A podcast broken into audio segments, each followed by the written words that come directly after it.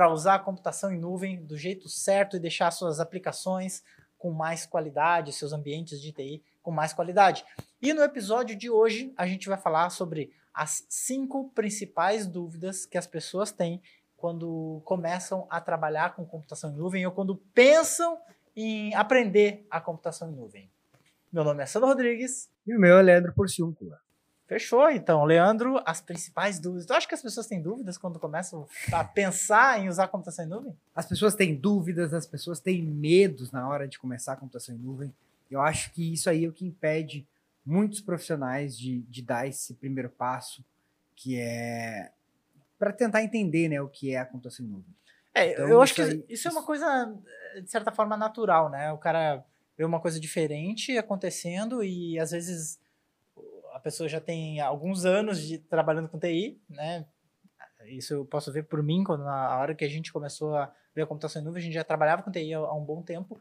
E só que veio uma coisa diferente, sabe? Cara, como assim? Será? Sabe? É, quebra a gente precisa quebrar muitas crenças, muitas muitas muitos aprendizados que a gente já teve, a gente tem que desaprender praticamente para poder entender um novo conceito, né? Então isso, obviamente, gera dúvidas, gera inclusive resistência, né? É. E assim, ó, é que tem duas, tem duas situações, né? Tem a, o cara que usa a computação em nuvem, e aí ele usa do jeito errado, e para esse cara ele não tem muito medo, porque ele, na verdade, para ele, ele está usando a computação em nuvem como um TI tradicional, né? Então, a, às vezes o cara, ah, não, mas é simples, só que ele não está usando realmente a computação em nuvem. Ele está usando é, a infra uma infraestrutura de nuvem, mas pensando num ambiente de TI tradicional. E aí o cara, quando começa realmente a querer aprender a computação em nuvem do jeito certo, aí sim começa a vir esse tipo de, de medos, essas é, talvez resistências, né? Que, que acontece com esses profissionais. Show. Bom, então vamos lá. A gente falou cinco principais dúvidas ou cinco principais medos, né?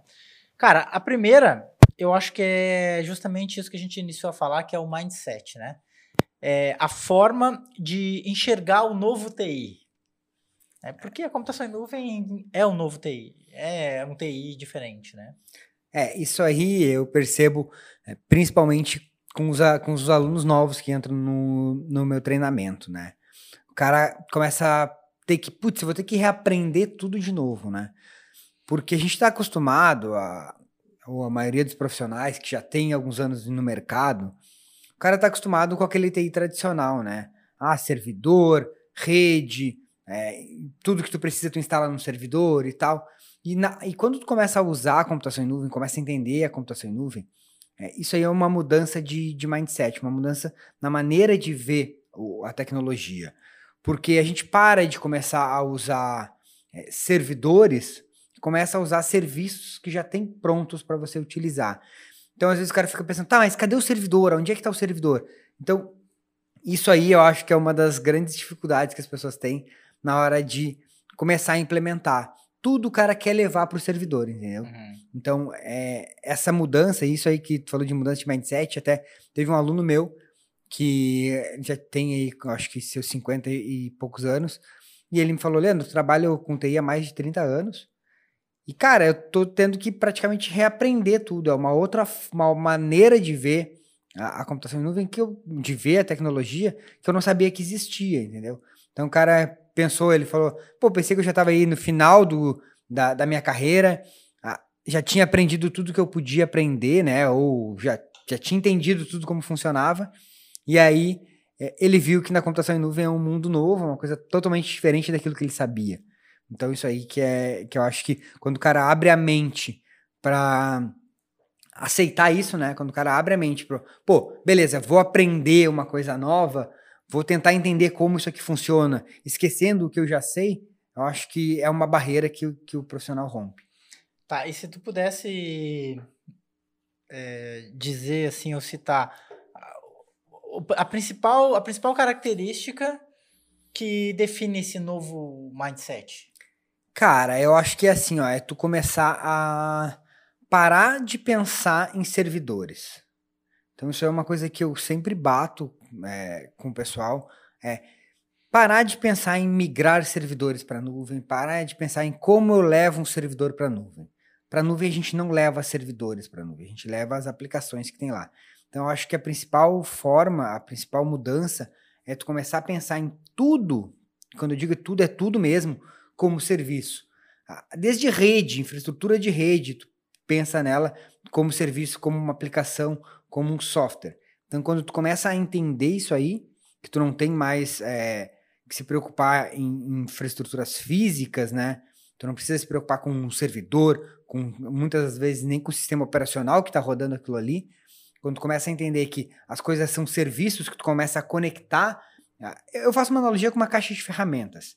Então, por exemplo, a o TI tradicional eu penso como se fosse um alicate lá, que tudo tu resolve com o servidor. Então, o servidor seria o teu alicate. Tudo tu resolve com o servidor. Ah, como é que faz? Ah, bota no servidor. Ah, está. Todas as, a, a maior parte dos problemas de TI, tu precisa do quê? De um servidor para resolver. Já na computação em nuvem, eu digo que a computação em nuvem é uma caixa de ferramentas, aonde cada ferramenta lá dentro tu usa para apertar um parafuso certo. Então, no caso do alicate, que seria o servidor, tu usa o alicate para apertar todos os parafusos. Tu pegar um alicate, ele funciona em tudo que é parafuso, quase todos, né? Uhum. Tu consegue a, a, apertar com o alicate. Só que às vezes não fica tão bom, às vezes escapa, às vezes não dá certo, acaba estragando o parafuso. Parafuso tu usa uma vez e acaba inutilizando. E já no, na computação em nuvem, seria o quê? Tu ter as chaves certas para apertar os parafusos certos. Então, cada chavezinha lá, ela encaixa num parafuso. E aquilo ali, tu dá o aperto certo que tu tem que dar. Consegue eh, dar o ajuste correto, né? E com isso, o teu parafuso tem um desempenho melhor, né? Ele dura mais, tu consegue apertar ele no nível que tu precisa apertar e aí, para cada chavezinha, cada bitola de parafuso, tu tem uma ferramenta, que seria, no caso da computação em nuvem, todos os serviços que a computação em nuvem disponibiliza. É, eu acho que a gente poderia dizer que um servidor era um mal necessário que até agora era essencial, né? Porque é a forma que a gente tem, tinha de colocar uma solução para rodar, um software para rodar, uma aplicação para rodar. Só que agora tem outra forma que é não usar um servidor para fazer tudo, e sim usar serviços prontos, onde tu, cada parte da, da tua aplicação já tem um recurso pronto que pode ser usado para que ela funcione. É, isso aí. E aí o maior é, erro que eu vejo do pessoal é cara ir, ir para a nuvem e continuar pensando em servidor. Tipo, ah, eu quero pegar esse servidor aqui, vou botar ele na nuvem e eu quero que ele escale, por exemplo. Eu quero que ele crie mais memória sozinho. Tipo, hum. é, os caras, o pessoal pensa nisso aí, mas a gente vai falar sobre isso mais na frente. Ah, beleza. Então, essa, a primeira é essa, essa coisa de enxergar o TI de uma outra forma, né? Isso.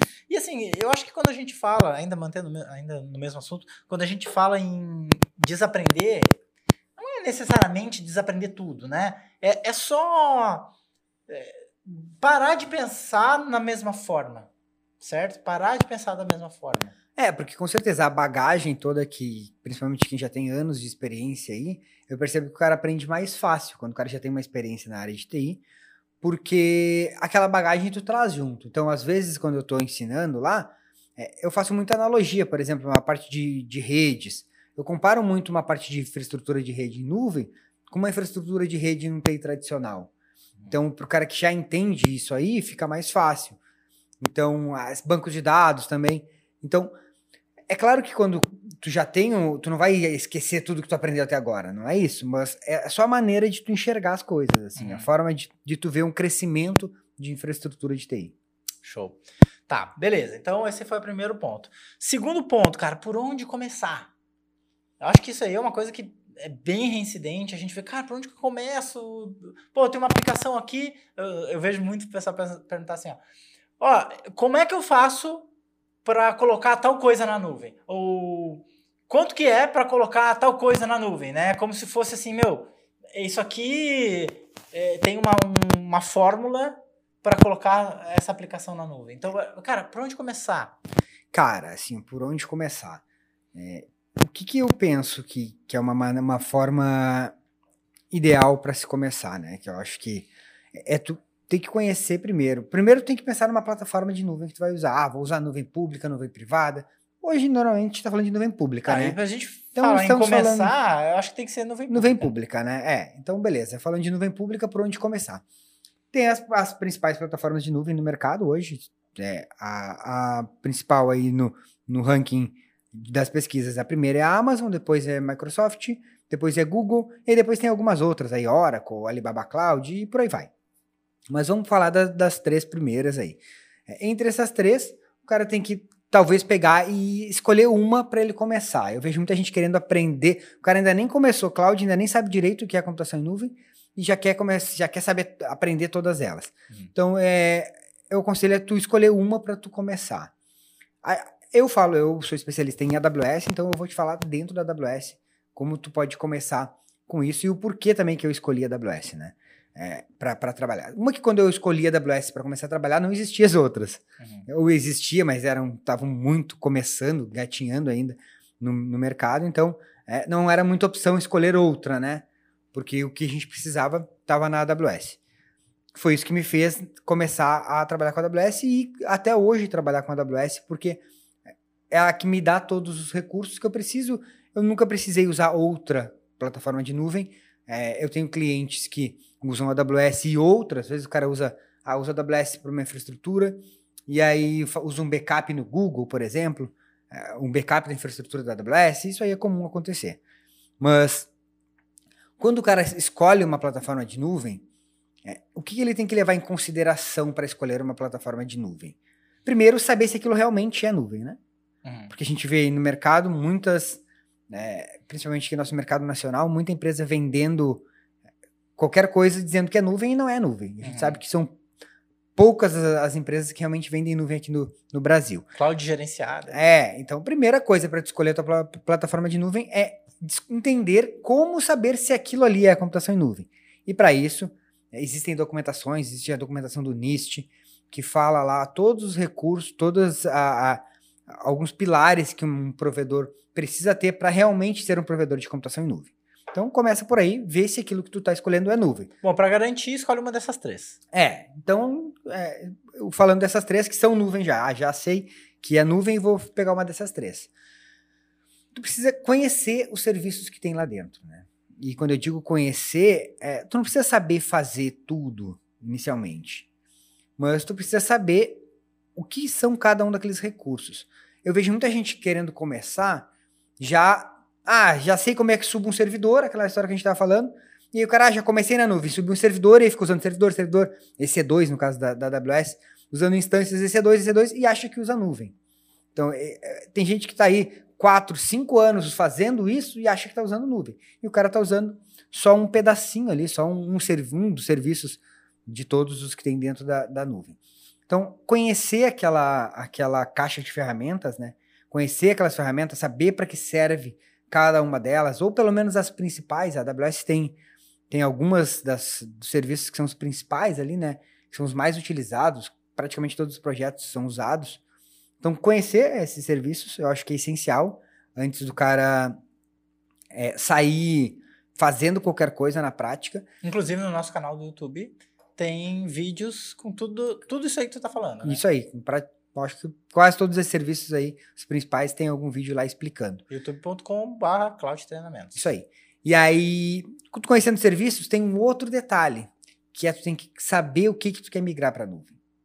Então, quando tu pensa no, tu conhece serviços e aí tu olha para dentro de casa, olha para tua infraestrutura e, ou para o teu cliente, começa a pensar, beleza, dessa infraestrutura, o que eu posso migrar e como eu vou fazer cada um daqueles detalhes. Então é tu analisar não, ah, vou migrar o cliente para a nuvem, ou vou migrar a minha empresa para a nuvem.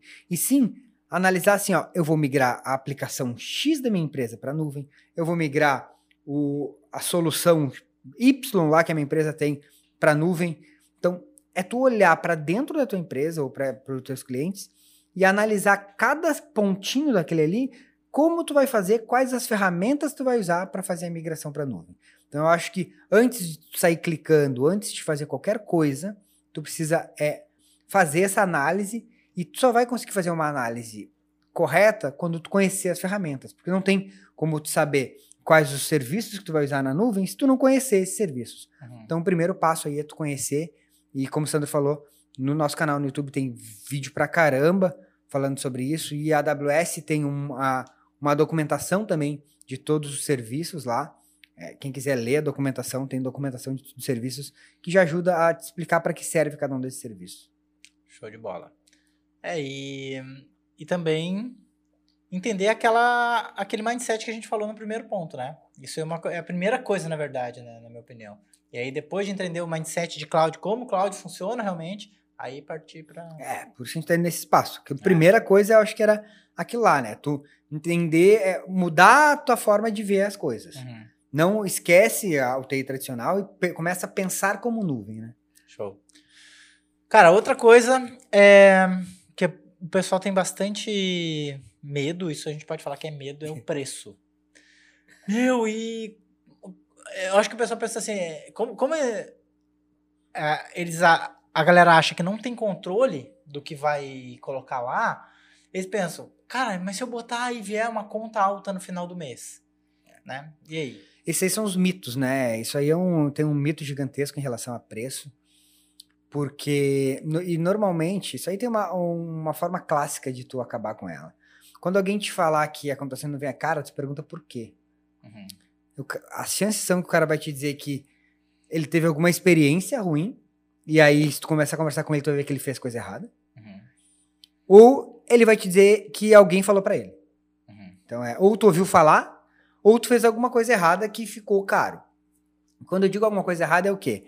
É o que a gente falou num passo antes. O cara, na hora de começar, ele não entendeu as ferramentas, ele não analisou tudo aquilo ali. Ele simplesmente pegou o servidor que ele tinha e migrou para a nuvem do jeito que estava. Como se estivesse colocando lá na, em qualquer outro provedor. É, então. Ele simplesmente pegou o que ele tinha em casa, ou até mesmo num, num VPS da vida, e migrou para a nuvem.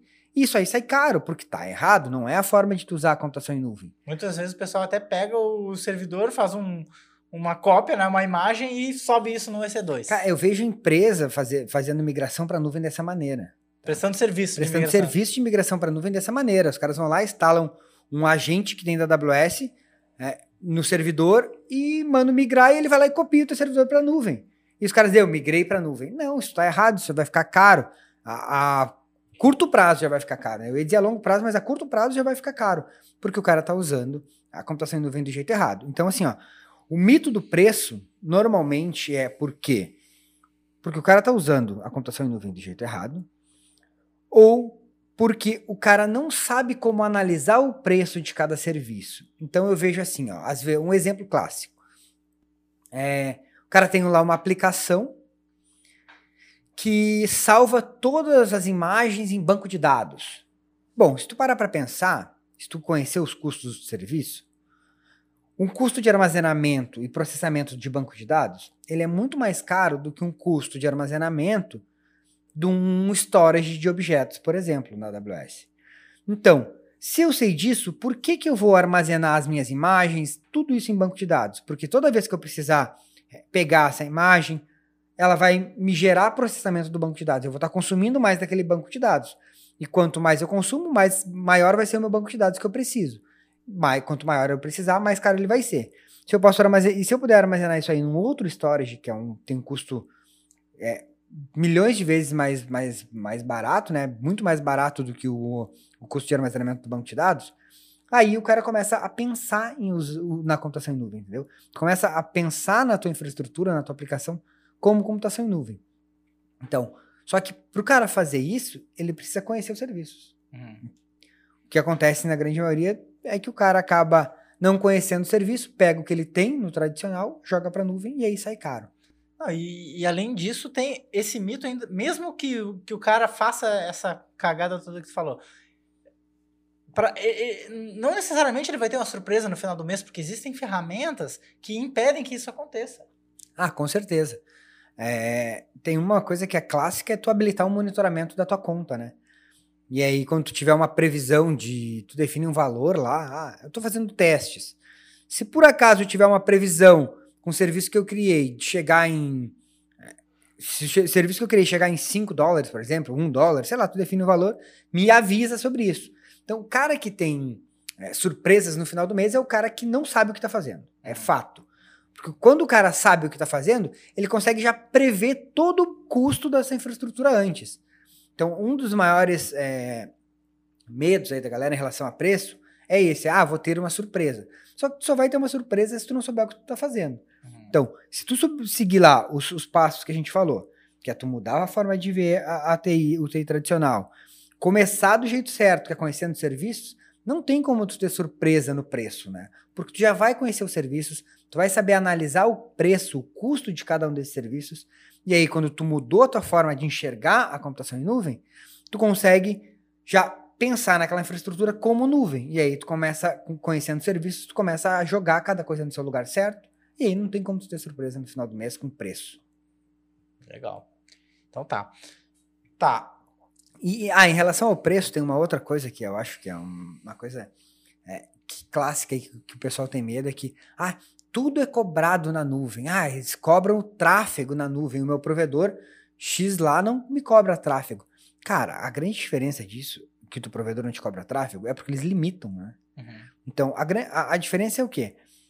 Um provedor de nuvem, ele não te limita a banda, ele não te limita a tráfego. Só que ele te cobra o tráfego. O outro te limita. E aí ele não te cobra, porque ele está na, tá naquele limite.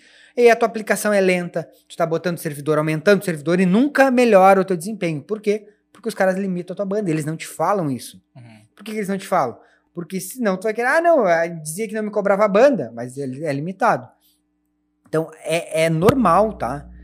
Eu pegar empresas que estão usando esses provedores comuns aqui, e aí a gente migra para a AWS com uma infraestrutura muito menor do que, que ele tinha no provedor e a aplicação fica com um desempenho muito maior. E o cara fica pensando, puxa, mas por que se, se lá eu usava um VPS com é, 16 GB de memória, aqui tu separou em uma, um servicinho e aí botou um VPS com 4 GB de memória, por exemplo, uma instância. uma instância com 4 GB de memória, por exemplo, e está muito melhor. Por quê? Porque a infraestrutura é melhor, a, a limitação não tem. E o que que acontece? Os caras vão te cobrar o tráfego, mas não é um custo de. é o tráfego que tu vai usar, entendeu? Então o preço daquele tráfego é relativo a, ao quanto tu tá usando. Se tu tem milhões de usuários trafegando, beleza, tu vai ter mais tráfego naquilo ali. E isso também faz muito sentido quando, é, e quando tu faz esse tipo de coisa, que tu, tu enxerga isso, esse tráfego, tu começa a ver onde estão tá os seus gargalos. E aí tu começa a ajustar a tua aplicação para isso. Não, e outra, né, cara? O cara lá do provedor do VPS não é Papai Noel. Ele também cobra o tráfego. Claro. Só que tá tudo embutido no preço que tu já paga lá. Tu, aí tu acha que não, não tô me, me cobrando. Aqui que não estão claro. cobrando. Claro que estão. Só que a diferença é que na computação em nuvem, todos os custos, todas as cobranças, elas são, elas são separadas. Cada coisinha é cobrada separado e aquilo lá no final vai dar o preço total do, do mês ou do recurso que tu usou. Só que no outro provedor também cobra, né, velho? É, sim, Só certo. que tu não vê. Não, e a, o grande lance da, da nuvem aqui em relação ao preço que tu pode fazer, tem um monte de estratégia que a gente usa depois de migrar para reduzir esse custo, né? Então, uhum. o cara, quando conhece o serviço, é, tu começa a aplicar as estratégias de, de boas práticas, né? Uhum. De reduzir custos na nuvem. Então, isso aí é. Normalmente, o cara que fala de preço é porque não sabe o que está fazendo. É, isso é fato. Legal. Cara, outra coisa. Leandro, como que eu aumento memória e processamento da minha máquina rodando? Escala de servidores em nuvem ou de recursos em nuvem? É. O pessoal tem muito essa dúvida, né? De Isso. como que eu escalo? Então, e é uma dúvida que quando eu, eu falo pro cara, o cara fica olhando assim, mas como eu vou fazer isso, né? Tentando, uh -huh. Tentando uh, materializar. Por quê? Na, no TI tradicional, a gente escala de forma é, vertical. O que, que é uma escala vertical? Ah, minha máquina tá. Meu, meu servidor tá lento. O que, que eu vou fazer? Aumento memória, aumento processamento, aumento disco, né? Ou troca o servidor. Ou troca o servidor, que também é uma escala vertical, né? Troca um por outro. É, um sim, maior. Sim. é. então, e as pessoas querem fazer isso na nuvem, cara. O cara quer, ah, Leandro, se o meu servidor começar a ficar lento, ele vai começar a botar mais memória sozinho? não, não é. Então. Ah, mas como é que eu boto então com o servidor rodando? É, como é que eu troco a memória com o servidor rodando? Não é isso. O que uma coisa assim, ó, que a gente tem que pegar, botar na meio na cabeça, na cachola. Na, que aquele negócio que a gente fazia antigamente de botar nome no servidor. Ah, bota nome. Ah, esse aqui é o servidor tal, esse aqui é o servidor X, Y, Z. Só faltava ter CPF. Até, às vezes até tem CPF, o cara bota IP fixo, né? Uhum. É o CPF do, do, do servidor. Cara, na nuvem isso não existe mais. E na computação em nuvem, o servidor ele precisa ser descartável. Mas o que, que é né, ser um servidor descartável? O servidor ser descartável é a seguinte forma. Aquele servidor, quando der algum problema, quando acontecer qualquer coisa com ele, ele tem que ser excluído e outro tem que surgir automaticamente sem tu precisar fazer nada. E além disso, e aí é que vem a forma de escala, né? Quando tu tem servidores descartáveis, tu consegue escalar essa tua infraestrutura de maneira horizontal. E o que, que é uma escala horizontal? Uma escala horizontal é, ao invés de tu aumentar a capacidade computacional daquela tua instância, daquele teu servidor ali, tu vai criar mais instâncias, e aí tu vai ter quatro, três, quatro, cinco instâncias respondendo pela mesma aplicação, instâncias com capacidades computacionais menores do que tu precisaria ter. Por exemplo, se tu pega aí uma aplicação que está rodando hoje num horário tranquilo aí, de madrugada, uma aplicação é, que de madrugada tem pouco acesso, ela está rodando com 4 GB de memória. Só que aí quando começa a chegar todos os usuários e tal, durante o período é, comercial, ela precisaria de 16 GB de memória. Não, vamos, vamos escalar menor. Precisaria de 16 GB de memória. No TI tradicional, tu precisaria manter sempre um servidor com 16 GB de memória. Na computação em nuvem, tu vai manter um servidor com 4. E aí, quando ela precisar de mais memória, que é o exemplo que eu estou dando de memória, ela vai criar mais servidores. Aí tu vai ter dois servidores com 4, três servidores com 4 e quatro servidores com 4. 4 servidores com 4, se tu multiplicar isso aí vai dar 16, né? Uhum. Acertei? Ah, tô bom de é. matemática. É. Então, aí tu teria os mesmos 16 GB de memória. Eu fiquei aqui Porra, somando. Se 4, se 4 vezes 4, 4 é ser bom de matemática, tá louco. eu fiquei somando 4 mais 4. Por isso que eu, 64 ia ficar muito difícil de eu chegar. Ah, por isso que eu fiquei no 4. No 16. A galera como... que tá ouvindo no Spotify não é... viu que tu tá contando o dedo. então, o que acontece? Quando tu tem 4 tu vai ter esses quatro servidores respondendo pela tua aplicação. Isso aí ajuda no quê? No desempenho e também naquele esquema de preço que a gente falou, né? Uhum. Porque tu não vai pagar sempre 16 GB de memória. Então tu paga realmente pelo que tu usa.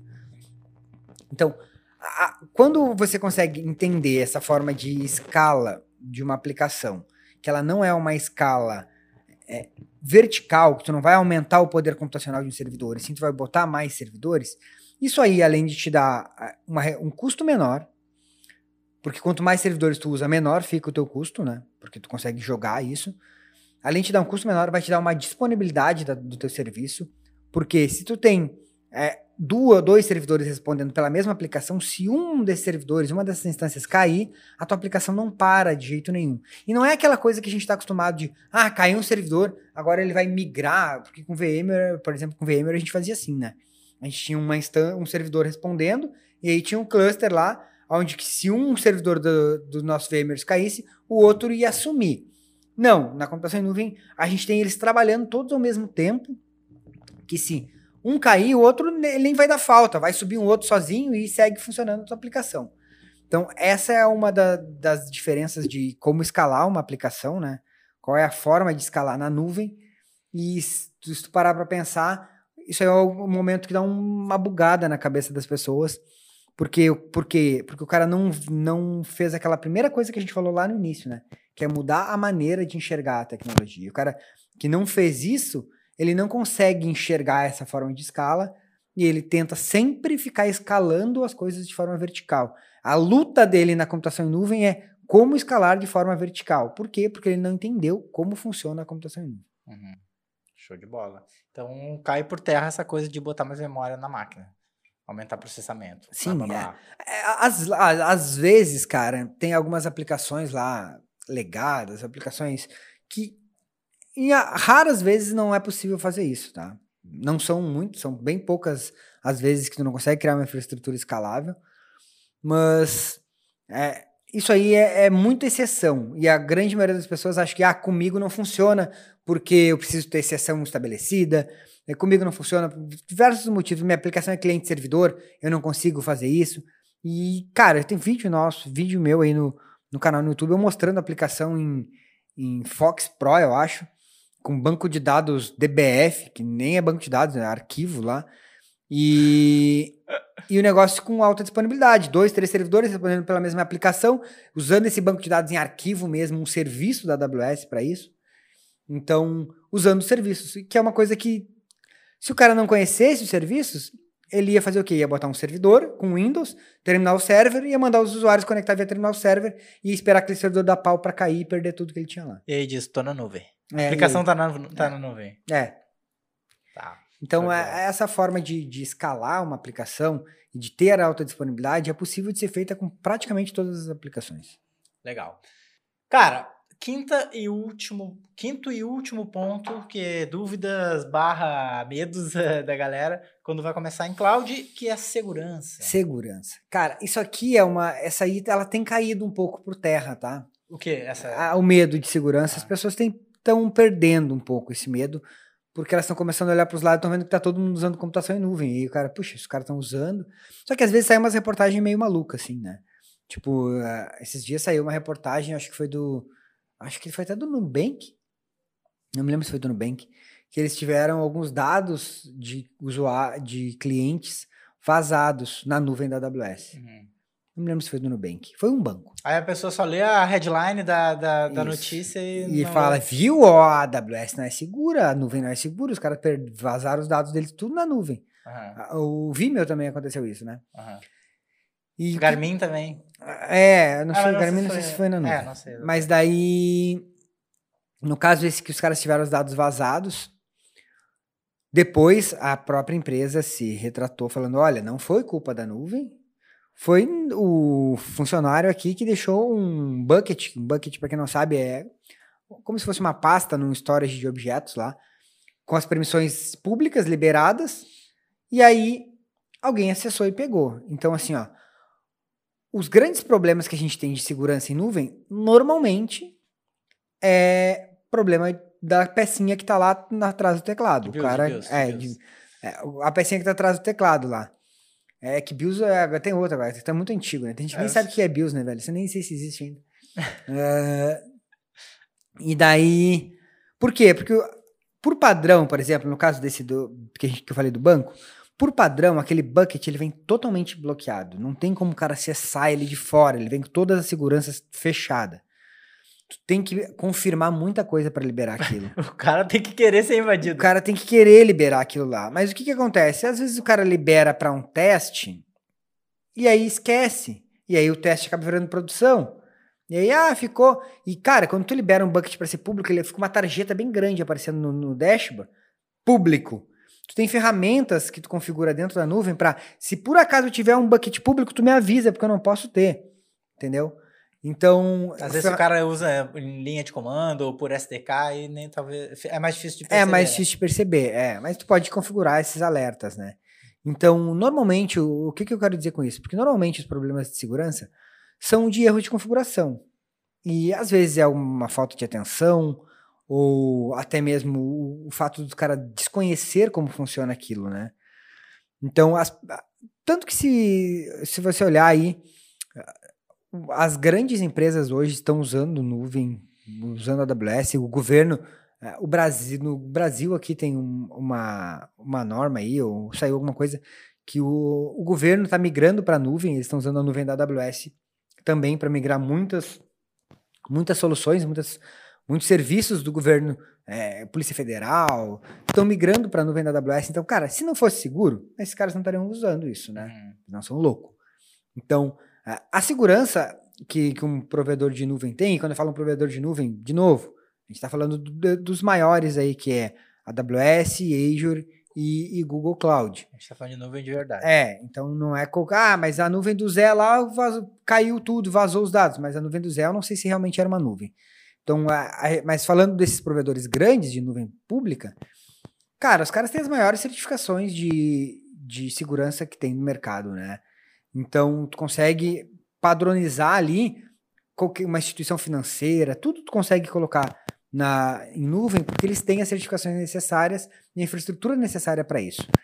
Então, o grande mito da segurança normalmente é porque, mas é, é bem parecido com o do preço o cara não sabe o que está falando, ou fez alguma coisa errada e bota a culpa na, na nuvem. Uhum. Eu vejo muito falar sobre o que não é seguro, que não é seguro, que não é caro, aquele profissional de TI que não conhece e tem medo de conhecer. Uhum. Porque tem isso, tá? Ah, verdade. É, às vezes a gente pega, eu pego empresas para prestar consultoria e o cara me fala: Ah, mas eu falei com o meu cara aqui do TI, ele falou que é caro, falou que não é seguro. E eu vou conversar com o cara do TI, o cara nem sabe o que é nuvem, né, velho? Uhum. Por que, que ele falou que é caro porque não é seguro? Porque ele não sabe fazer. E aí, na real, ele não sabe fazer e, bota, e inventa desculpa para as empresas para falar que pro cara não fazer. Não, fica aqui comigo que eu não sei fazer isso aí, isso aí é muito avançado. Mas, cara, áreas é dele se ele não sabe fazer. Daí o que, que acontece? As empresas estão saindo desses profissionais e estão procurando profissionais que façam. Uhum. Por quê? Porque o empresário já percebeu que tá todo mundo indo para a nuvem. Então, se, se, se o cara do TI dele não sabe fazer, ele vai achar alguém que faça. Ele não vai, por mais que ele confie no cara, ele vai ficar, putz, mas não é seguro, não é, é caro. Mas por que, que o meu vizinho está usando? Por que, que tais empresas estão usando? Então, isso aí é uma coisa que está caindo um pouco por, por terra, porque era um mito mesmo muito grande, né? De falta de segurança e de ser caro. Isso é mais mito do que medo. Acaba sendo um, um se tornando um medo, né? Por causa do murmurinho, do blá blá blá que a galera fica falando, mas normalmente as pessoas que falam isso não sabem o que estão falando. É o cara que não quer se atualizar e, e inventa desculpa é. pra não se mexer. É. Cara, tem uma outra coisa com relação à segurança, que o pessoal pensa assim, ah, pá, então, então tá, então é seguro. Então se eu colocar minhas coisas lá na nuvem, deu, não preciso mais me preocupar. Não, não é seguro. Agora buguei todo mundo. não, é assim, ó. Não é que não é seguro, é que a segurança na nuvem ela é compartilhada. O que é uma segurança compartilhada? Nesse mesmo exemplo que eu dei. Cara, a nuvem pode ser segura. Só que se tu configurar alguma coisa errada, não tem o que o cara fazer, né? Tu bota uma aplicação lá na nuvem, cheio de bug de segurança, bota um terminal server do Windows com a senha 1, 2, 3, 4, 5, 6, velho, não dá 30 segundos, tu foi invadido. Então, a nuvem não pode fazer nada por isso, nenhum provedor de nuvem pode resolver esse teu problema. Porque foi tu que configurou daquela maneira. Então, quando tu bota uma aplicação que tenha problemas de segurança, apesar de que, uh, no caso da AWS, tem várias ferramentas de segurança que te ajudam, mesmo que tenha uma aplicação bugada lá, web, por exemplo, tem um firewall, é, um firewall de aplicação, que é o WAF, um firewall para aplicação web que te ajuda nisso. Mesmo que a tua aplicação seja bugada, esse firewall te ajuda. Então tem várias ferramentas de segurança que ficam monitorando a tua infraestrutura de nuvem para te dizer que as coisas estão erradas. Só que tu precisa usar, né? Então, uhum. se tu não usa essas ferramentas, não configura as coisas da maneira certa, aí não tem o que fazer, né? Aí sinto muito. Aí tu quer ser invadido. Show de bola, cara. Cara, então é isso aí. Então esses foram cinco, cinco medos, cinco dúvidas principais que as pessoas têm quando pensam em usar computação em nuvem. A primeira, então, só recapitulando, é a forma de enxergar o novo TI, de enxergar a computação em nuvem, que é o mindset. A computação em nuvem não é igual ao TI tradicional. Tá? Então esse é o primeiro ponto. O segundo ponto é por onde começar. Né? O cara precisa conhecer os serviços, conhecer os serviços para saber onde ele vai usar cada solução, cada aplicação que ele tem ou cada solução que ele tem, como ele vai usar os serviços da nuvem para fazer isso rodar. A terceira coisa é com relação a preço. Né? Cara, não, não existe essa coisa de ter surpresa no final do mês. Não existe. Porque mesmo que, que tu tenha configurado alguma coisa errada e, cara, vai dar caro, tu tem como ser avisado disso e evitar isso antes que aconteça.